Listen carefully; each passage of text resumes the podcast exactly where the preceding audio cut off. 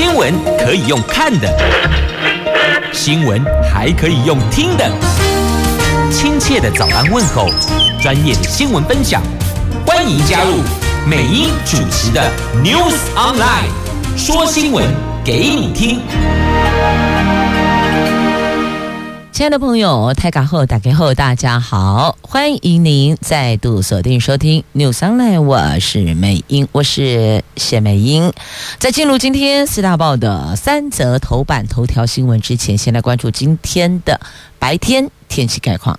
北北桃白天温度介于二十七度到三十五度，竹竹苗二十七度到三十三度。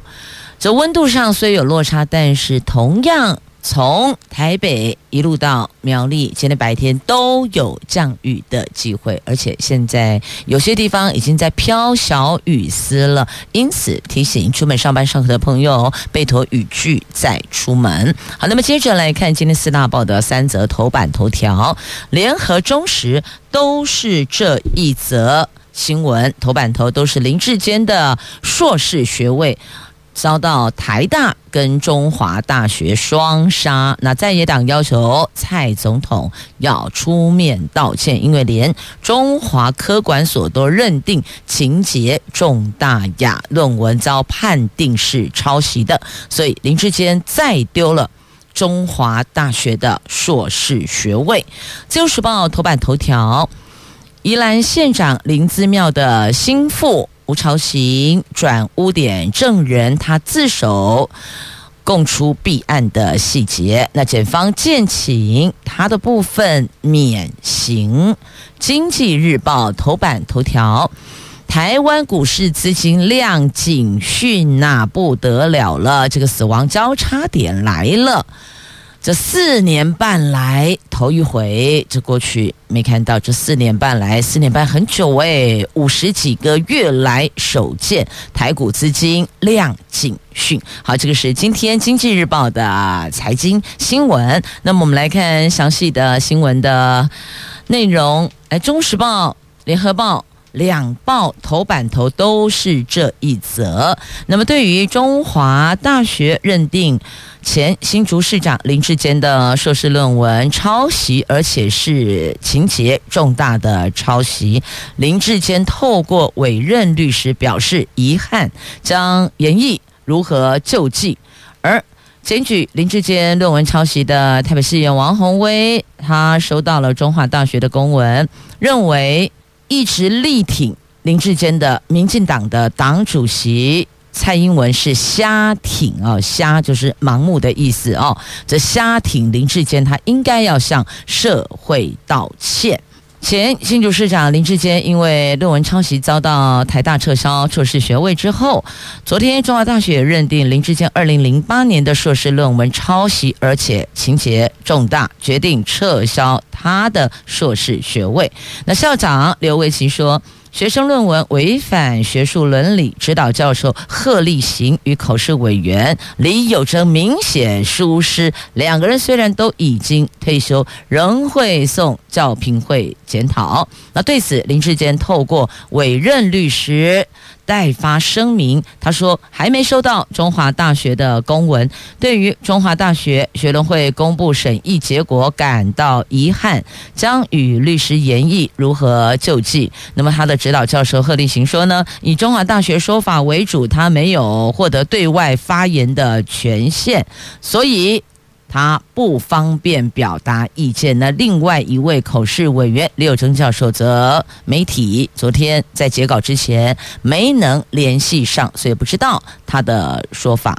那林志坚的硕士学位遭到双杀，民进党表示没有回应。那国民党与踢爆论文抄袭案的台北市议员王宏威认为，瞎挺林志坚的民进党主席蔡英文、桃园市长郑文灿和民进党桃园市长参选人郑运鹏都应该向社会道歉。那郑运鹏则说，尊重林志坚后续救济决定，他也支持林志坚捍卫自己的。清白。好，那中华大学的声明指出，校方在今年七月七号到八号陆续的接获具名的检举信函以及教育部的来函，指林志坚在二零零八年七月的硕士学位论文。涉嫌抄袭新竹科学工业园区管理局二零零八年委托学校科技管理学系执行的研究计划期末报告书，在七月十四号立案学位著作抄袭审议委员会进行调查。那么昨天就对外公布他们调查的结果，这个细节内容来龙去脉，您就自行翻阅。那结论就是认定是。抄袭，而且呢，还说是情节重大的抄袭。那这一次呢，校长出来说重话了，指导老师难辞其咎，说虽然已经退休了，但是呢，还是送教评会哦。这校长说的，所以这个教育学术，这个。跟政治还是把它切开来，教育归教育，我们就学术专业来做判定。那么政治的事情本来就很纷扰，也很复杂，这也不是一般人可以看得懂的哦。好，所以这一次台大、中华就中华大学跟台湾大学哦，这捍卫学术伦理，那他们的学伦会。分别都已经公布他们的调查结果报告。那当然，这林志坚可以主张他的权益，可以和律师讨论后续该如何捍卫。那么，在具名检举的部分哦，蓝营的王鸿薇议员则要求蔡总统对此要出面道歉。好，所以这件事情未完待续呀。来继续。自由时报头版头条的新闻来看，宜兰县长林姿妙案。这宜兰县长林姿妙涉嫌贪污被起诉，其中有一个案子是甲地免征土增税，换乙地当做二零二零年总统选举人韩国瑜宜兰竞选总部使用哦，就是两块，就两块土地，我们就称为甲地跟乙地，甲乙丙丁的甲地乙地哦，就甲地。不用征土地增值税，换取乙地继续提供当做竞选总部使用，而且是给韩国瑜，不是给林姿妙自己哦。那宜兰检方查出林姿妙的心腹，当时是县府建设处的代理处长吴朝琴，在这个案子扮演关键执行角色，而且他向检方自首，让检联。廉政署啊，检检方地检署的检啊，这个让检察官了，廉政署了啊，这地检署跟廉政署追查到林姿妙等正犯，检察官因此向法院求处吴朝琴免刑。那他曾经是罗东镇公所的技政科长，一路跟随林姿妙进县政府。那这一位吴朝琴没有受过检任官训练，所以无法出任处长。但是林姿妙让他以副处长。代理建设处长前后代理两次，长达两年。那吴朝琴也被外界解读是林子妙的心腹。那吴朝琴侦讯时，他说他和这个甲地的地主以及乙地的地主某一天与县长谈到土地增值税，那甲地地主请县长协助。能不能够不缴？那县长同意尽量帮忙免征。那吴朝琴还说，那县长女儿林忆玲后来找他到官邸，谈到以前县长竞选总部临时建筑的建造。要继续的延长到二零二零年总统跟立委的选举，那希望吴朝琴在土地增值税的部分帮忙通过。那吴朝琴找了农业处长、还有建设处的科长、财政局长等人讨论。那有甲地的地主伪造虚假土方流向证明，证明这个甲地。农地农用后解除列转列管，免征一百一十二万元的土地增值税哦，所以这事情是这样子的，等于免征土增税，但换另外一块土地继续提供给国民党的总统参选人韩国瑜当做竞选总部使用啦。他们的认定就是这两个是有对价关系的，所以就是因为两岸有对价关系，这两岸不是指。台湾跟中国，不是哦，这两个案子，这甲地、乙地这两个案子，彼此之间是有对价关系的，所以这个区块成了关键点。那因此这个部分就成了林姿妙涉嫌贪污被起诉的重要的关键点了。好，这是在今天《自由时报》头版头条的新闻。那么接着。我看一下时间，好，接着我们再来看《经济日报》头版头条财经新闻。哎呀，不得了啦，资金量警讯了。央行昨天公布了七月份的金融状况，其中货币总计处年增率，我们的这个年增率滑落，增这个年增率滑到。百分之六点六七，这向下穿破了哦。这个 M two 年增率百分之六点九九，形成让投资人闻之色变的货币的死亡交叉点。市场认为这个是股市资金动能紧缩的讯号，恐怕这个会非常不利台湾股市的表现。对此，央行今年处喊话，国内流动性非常丰沛。足以支应经济活动所需要，所以呢，这信心喊话告诉大家，不要没有信心哦，不要这因此就崩盘了。那央行资料显示。台湾股市七月份走势震荡，但象征散户投资信心的证券划拨存款余额增加到三兆一千零六十一亿，终结连四跌，也创下五个月的新高，单月暴增了一千七百多亿，是一年三个月来的最大。那对对于七月份的证券划拨存款余额大增，这个是不是就代表散户历经一波恐慌之后，已经恢复信心了呢？啊，对此哦，这个央行金研处的副处长蔡惠美回应：台湾股市指数在七月十二号落地，股价最低跌到一万三千零一万三千九百五十点后，国安基金就决议召开临时会，宣布要进场护盘了。那国安基金有没有进场？蔡惠美说，她并不清楚。不过，公股行库确实有进场买股票，让市场的投资信心变得比较稳定。接着，股价就慢慢、慢慢的有往上拉。到七月底，投资人的信心变强，就反映在证券划拨存款余额的数据上面了。所以，他那一个。这个缘由是这么这么来的哦。好，这是在今天《经济日报》头版头条的新闻呐，所以想问一下，亲爱的股市的投资朋友们，不管您是大户还是散户，您现在是否真的恢复信心了呢？恢复信心了吗？这是。央行也在观察的重点。接着我们来看《自由时报》头版版面的新闻：这乌克兰俄罗斯战争开打半年了，美国宣布追加军援乌克兰三十亿美元。那泽伦斯基则誓言绝不放弃为自由而战。这两国战争到八月二十四号都已经持续六个月，打半年了。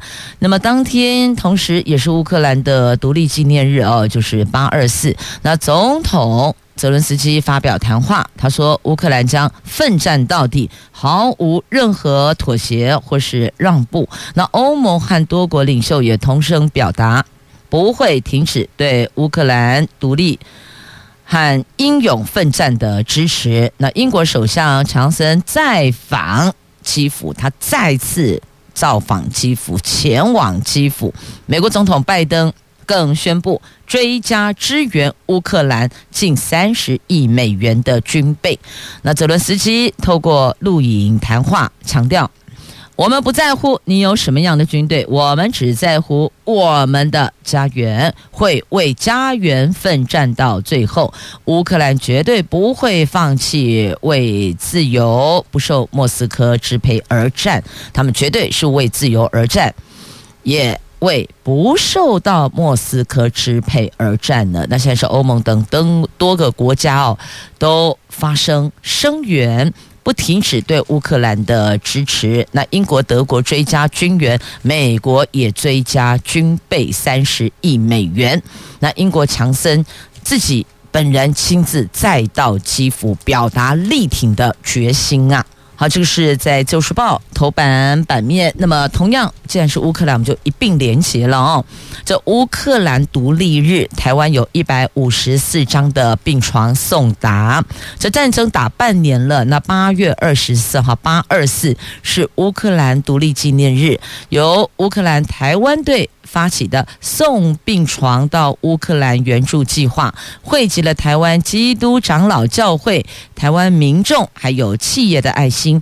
第一批一百五十四张病床昨天装柜起航，预计六十天之后抵达乌克兰基辅近郊的白教堂地区，提供给当地医院使用，协助在战火蹂躏下的乌克兰人民。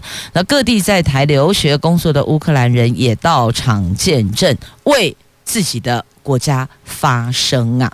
好，这是在《旧时报》头版版面的新闻，还有连结的一则图文。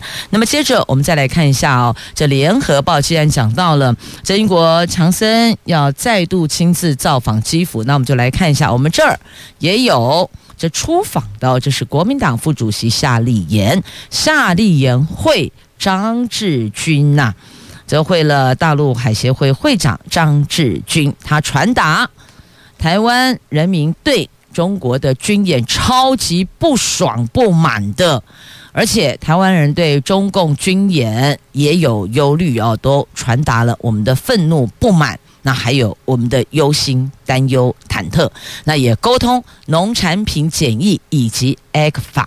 就昨天晚上，他们一行人在江苏昆山与大陆海协会会长张志军参叙，那在。昨天晚上的这个饭席间，双方就台湾民众和在大陆台商台胞所关心的军演问题、农产品检验检疫问题、ECFA 早收清单、两岸增加航点，也就是恢复小三通，以及台商权益与投资保障等议题进行双边的沟通。那夏立言说呢，既然要反映台湾的民意，我就必须直言不讳。第一要务就是传达台湾民众对于大陆军方在台湾周边海域连日军演的不满与忧虑，再加上接踵而来的农产品检验检疫问题，以及暂停输入若干产品，还有 ECFA 早收清单可能遭取消的传言等等，更是影响广大的农渔民跟中小企业的生计呀。那此外呢，这几天在各地座谈都有提到两岸航点不足，就是恢复小三通的问题呢。那这些陈情。问题他都在昨天的这吃个饭，你看多沉重，啥事儿都得要传达传递，因为双方并不是正式的开会哦，因为正式开会的话呢，就就事情就大家开始来讨论，逐条逐项逐款来讨论，但昨天这个是吃饭。参叙，你想想看，这一餐饭哈不隆咚两三个小时吃下来，这提的都是这些需要沟通的问题。那重点在于，这夏立言是国民党的副主席，他也不是执政党的代表，那么等于完全没有官方色彩。那么张志军呢，他也没法做决定，他叫张志军，他不是习近平，所以等于两边都是传达，我们这边传递。我们的讯息，还有我们希望能够协商的、能够沟通的议题，那么张志军也只能代为转达呀。但至少我们还是要表达嘛，也至少让队员知道，还是有一些空间可以来做沟通。那哪个地方怎么样可以彼此各退一步？为两岸人民的最大福祉来努力。有时候，这个政治修台哦，受伤的、伤害最大的，往往都是无辜的基层百姓啊。所以你看，这一回不就是伤到了农渔民吗？是啊，还有中小企业啊，还有在大陆投资的台商，亦或者这个台湾学生等等啊。所以受伤害的，往往都是这些，这不是主导政治方向的。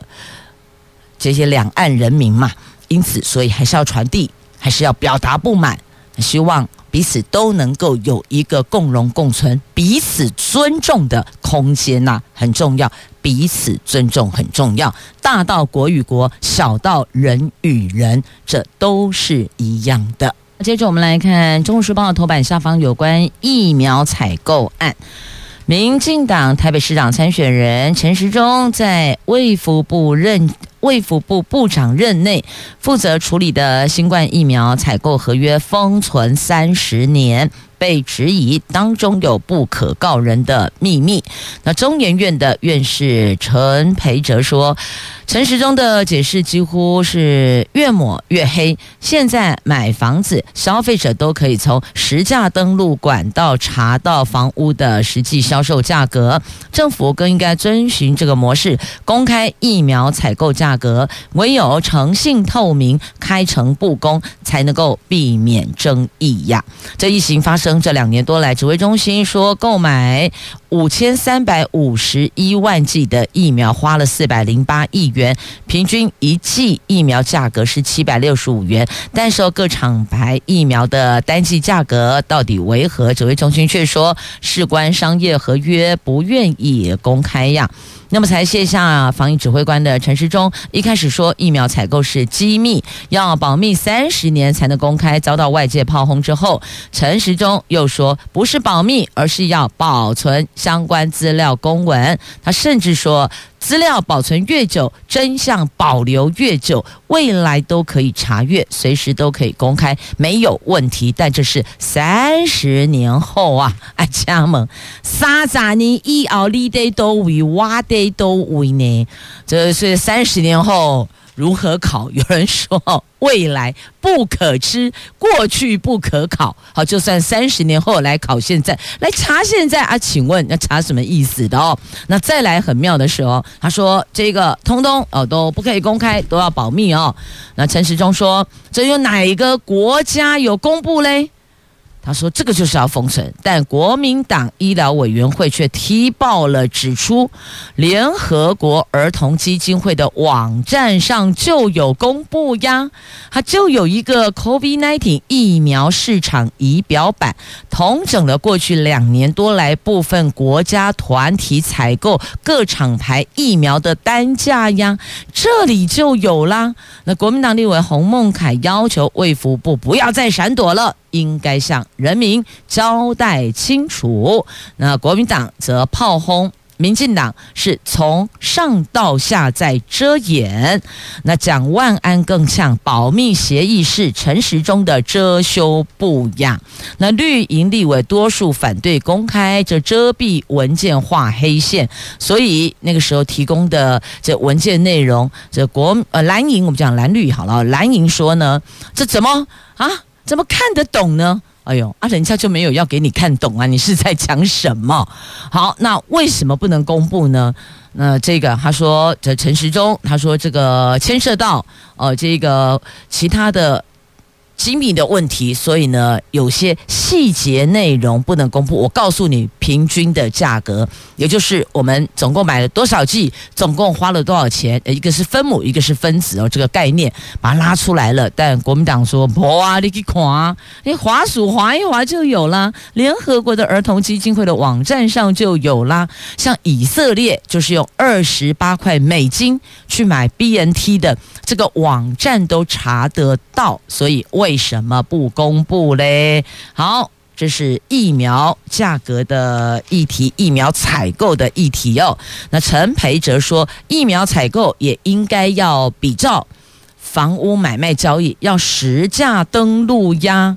那所以，到底这样的合约有要封存三十年吗？我是不懂啦。所以，请问一下听众朋友们，如果您熟悉，或是您是这一块的专业啊，你是专家，你是学者。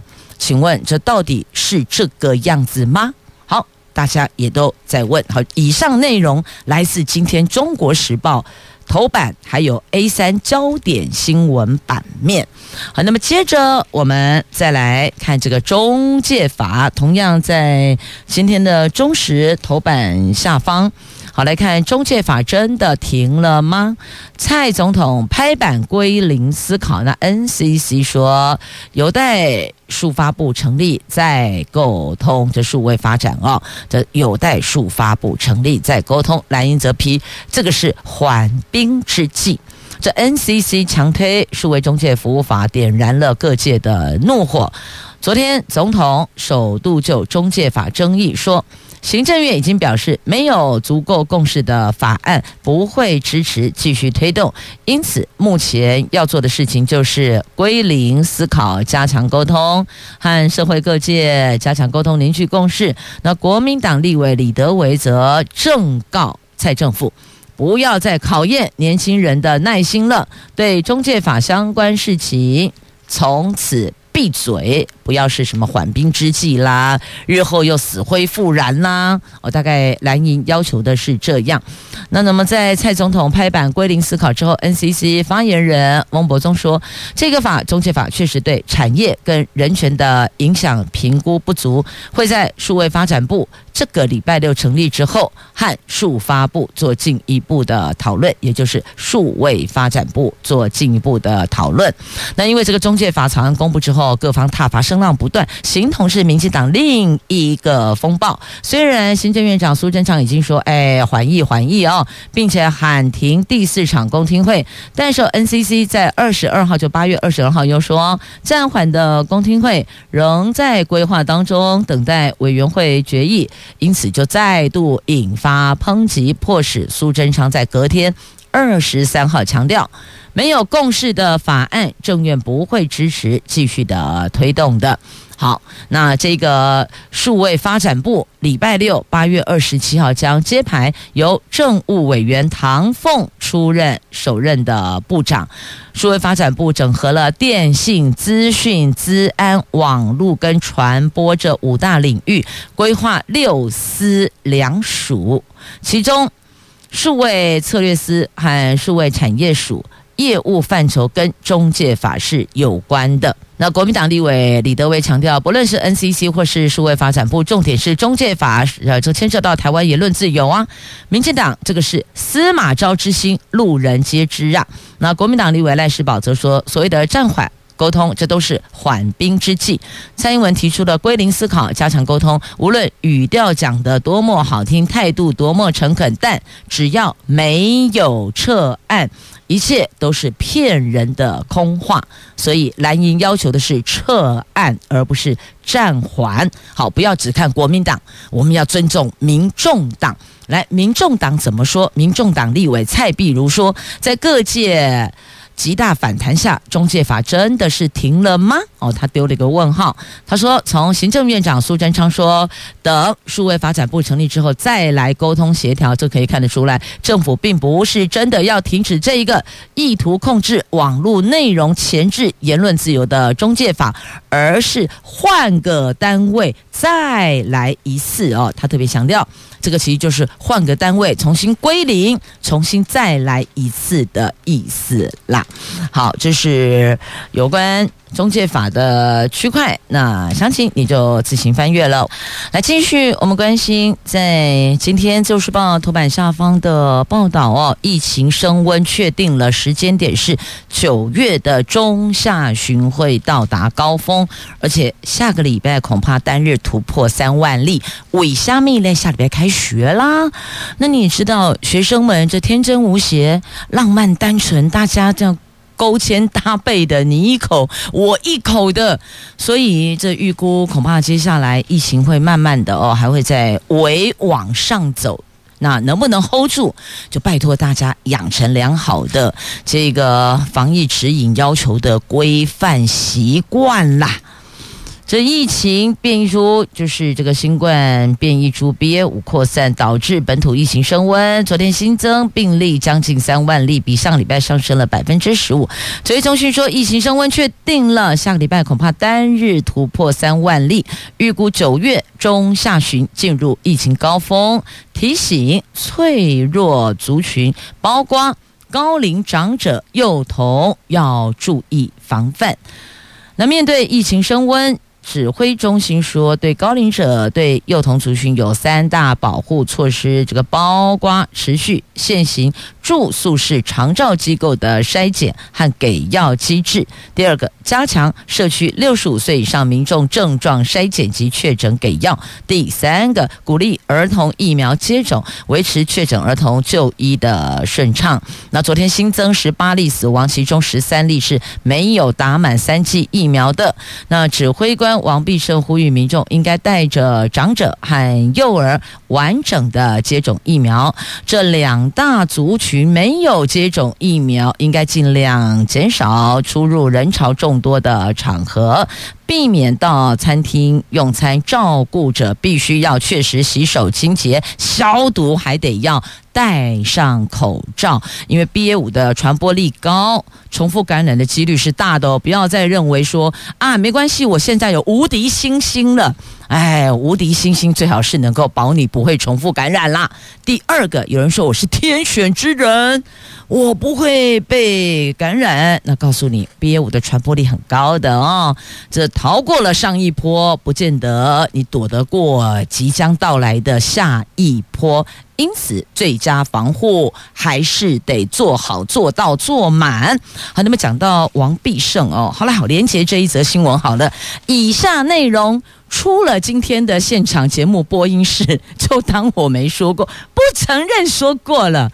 哎，来看一下怎么回事啊！在今天《中国时报》的 A 三焦点新闻版面的下方，陈水扁前总统哦，前总统阿扁，这个他暗酸王必胜净谈在外面跟人家生小孩，还可以做更高更大的官，然后也批部长兼指挥官还选市长太贪心了，这不是我讲的哦。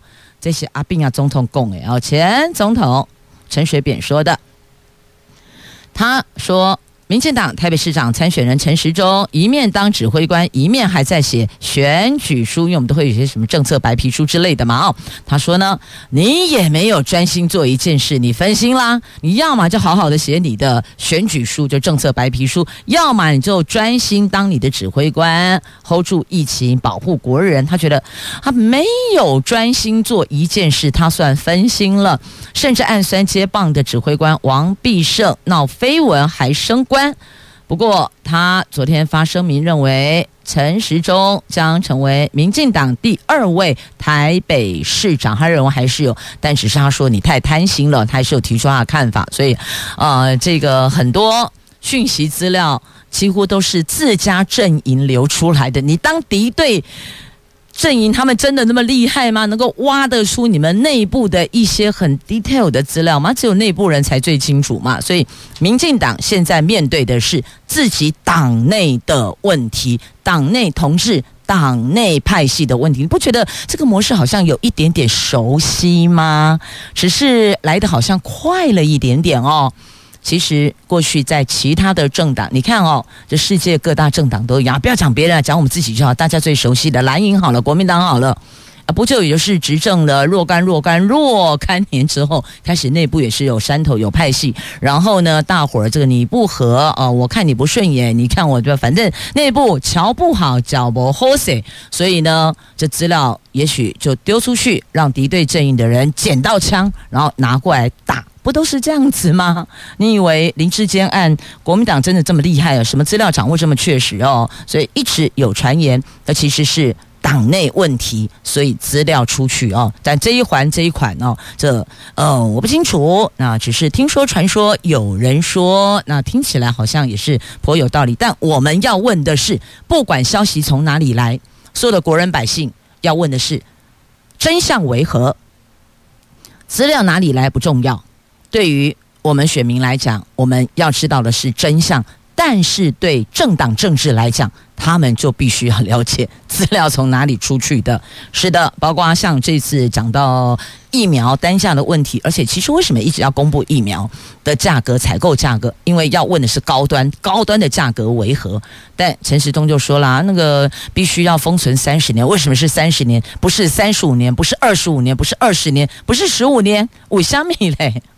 啊，他说啊，这个因为哈、高端还要卖到全球去，所以呢，这个国内的价格哦不能公布啊，怕以后影响。但问题是啊，请问你高端要卖给谁啦？您美国的食品药物管理局的证书都没有啊？第三季就第三阶段就第这叫临呃那个医学叫做什么？临床第三期实验对不对啊？叫做临床三期呀、简称临床三期，你都没有做，请问啊，你这个高端疫苗要卖给谁？你要卖到国际上哪？个国家去呀？请你说清楚、讲明白。因为陈时中就说是因为要卖到国际去，所以不能公布。那为什么三十年呢？呃，三十年，我想你就去问一下哦，读法律系的学生就知道，问一下律师就清楚为什么是三十年了。因为刑法追诉期是三十年。好，这以上内容。这媒体都有报道，你 Google 关键字都找得到，好，或是直接翻阅啊，最快翻阅就今天中时 A 三版面，好，自行翻阅啦。以上内容就到这里了，出了这个门，播音室的门，当我没说过呀。所以说来说去啊，很多是内部沟通问题，每一个政党都一样，甚至包括到每一家公司内部也是啊。你请问你有些很。关键的、很极机密的，那请问这内部资料怎么会外流外泄呢？所以做头家哈，做老板的，你按那去想就了解啊，到底哪一个环节出了问题？来，有人说哇，澎湖放烟火了，卖公啊啦，唔是烟火啦，还是军方在操演啦，火炮齐发在操演。这澎湖防卫指挥部为了验证部队的训练成效，所以昨天凌晨起一连两天执行了镇江操演，包括了战车、还有溜炮、还有迫击炮、机枪等各式武器实施实弹射击，所以山水海面上灯火通明，照亮马公黎明前的夜空，场面超震撼的，是以。高效能联合打击来展现我们部队坚实的战力。好，这个是操演，不是在办宴会哈，不要想太多。好，来，这个可能就要想一下，到底怎么回事儿呢？怎么会这个样子啊？来看这个话题，也就是日前两名员警遭杀害，有两个问题。第一个。口卡怎么会外流？因为有两个男生的这无辜被波及的男子的口卡外流。有人说啊，怎么警方那里建置的档案资料怎么会外流呢？好，这个要追查。另外一个就是呢，这个杀警凶嫌林信吾，他是外役间的逃犯呢。这外役间是怎么个回事啊？因为不是只有他一个逃犯，好多逃犯哦。啊，为什么可以这么好逃？那到底怎么回事啊？这个外役间放宽资格，蓝营爆料，这是为了绿营的大咖量身修法的。好，这是两个话题。这都值得我们去思考，怎么回事？对啊，那个口卡怎么会流出去？后来林信吾确定林信吾抓了他，不是两个被无辜之前指出来说洗衣冷哎，那两个不前后赶快澄清，浪西挖台，浪西挖台，不是我，不是我，哎，真的也造成他们很大的困扰呢。好，那么再来外一间放宽资格，蓝英说啊，就是当时为了绿营的大咖所量身修法的咩？那徐巧芯则痛批陈局代理人李清。福想忧郁，就是呃礼遇啊，就是礼遇。那民进党是为一己之私酿成危害，那对此绿营则驳斥。修法严谨，而且经过朝野协商了，所以呢，你们也是有背书的哦。蓝营也是有背书的，是这样吗？朝野协商嘛，因为你说如果修法通过，哦，你点人头，绿营就是比蓝营多啊，所以他特别拉出了，哎，这是朝野协商的，所以把国民党也拉进来一起背书了。好，所以这两个方向哦，是我们国人。要去了解的，为什么口卡可以资料外流？那为什么外役监的资格是如此宽松？然后那么多人跑出去了，为什么都没有公布？没公布啊！好，那还有另外一个话题，也是最近大家讨论的很热烈，因为今天时间的关系，我把问题丢出来，大家想一想啊、判了死刑却不执行，这到底怎么回事呢？这司法院、法务部两个互相甩锅呀！好，这是。今哪里加崩的时阵，另一档开杠的话题。那接着我们要再来看一下哦，我们的股汇双市还没带您看哦，迅速迅速，快速快速，来，这是伺服器的远端管理晶片龙头信华，昨天股价大涨百分之六，中场。收在一千九百八十元，超越大立光的一千九百元，成为了台湾股市的新股王。那大立光只短短一个半月，再度失去了股王的宝座呀。好，几下大立光呢，外资则是趁势逢高调节，投信力挺啊。好，这是有关在股票的部分，也提供您做参考啦。重点是参考，还是要自己做功课，知道吗？买卖。金融商品务必不能只听单方讯息，一定要自己也把功课做好做满。好，外资连三天卖百亿，那再来看一下我们的这个台币哦，热钱不改，卖股撤出的基调。昨天央行虽然持续进场抛汇，还是无意恋战汇价防守，持续的退守。新台币汇率中场贬值六点七分，最后收盘在三十点二七一元，连五贬，而且是两年半来这三十个月来的新低。总成交量十四亿美元。好，这是财。新新闻带您关注了，那还要再拉回来，很多朋友关心的哦。在接下来的中秋节、双十节、双十这个假期，台铁的问题啊，那个停驶后续怎么样？你们劳资协协商如何了？来告诉您，停驶危机。解除，呗，解除啦。这资方允诺要提高津贴奖金，维持福利。那所以中秋双十台铁票 OK 的啦，搭台铁 OK 的，没有类台铁出来了哦。好，那么再来看一下这个彰化县的小农村，吹起了一股文学风。这在今天自由时报头版下方的图文，这提防变成。作诗的诗墙哦，你看下去真的挺美的。这是彰化县的大城乡台西村出现了一座诗墙，这个诗是这个诗词歌赋的诗，诗墙墙壁的墙，堤防水泥墙，摩刻上诗人庄瑞麟中桥的诗句有浓厚文学气息，那宛如台西村的入口意象，透过分享成为热门景点打卡的热门景点了。好，那最后想不想为自己增加一下，可能有机会可以增加荷包的这个中奖机会，台彩加码了。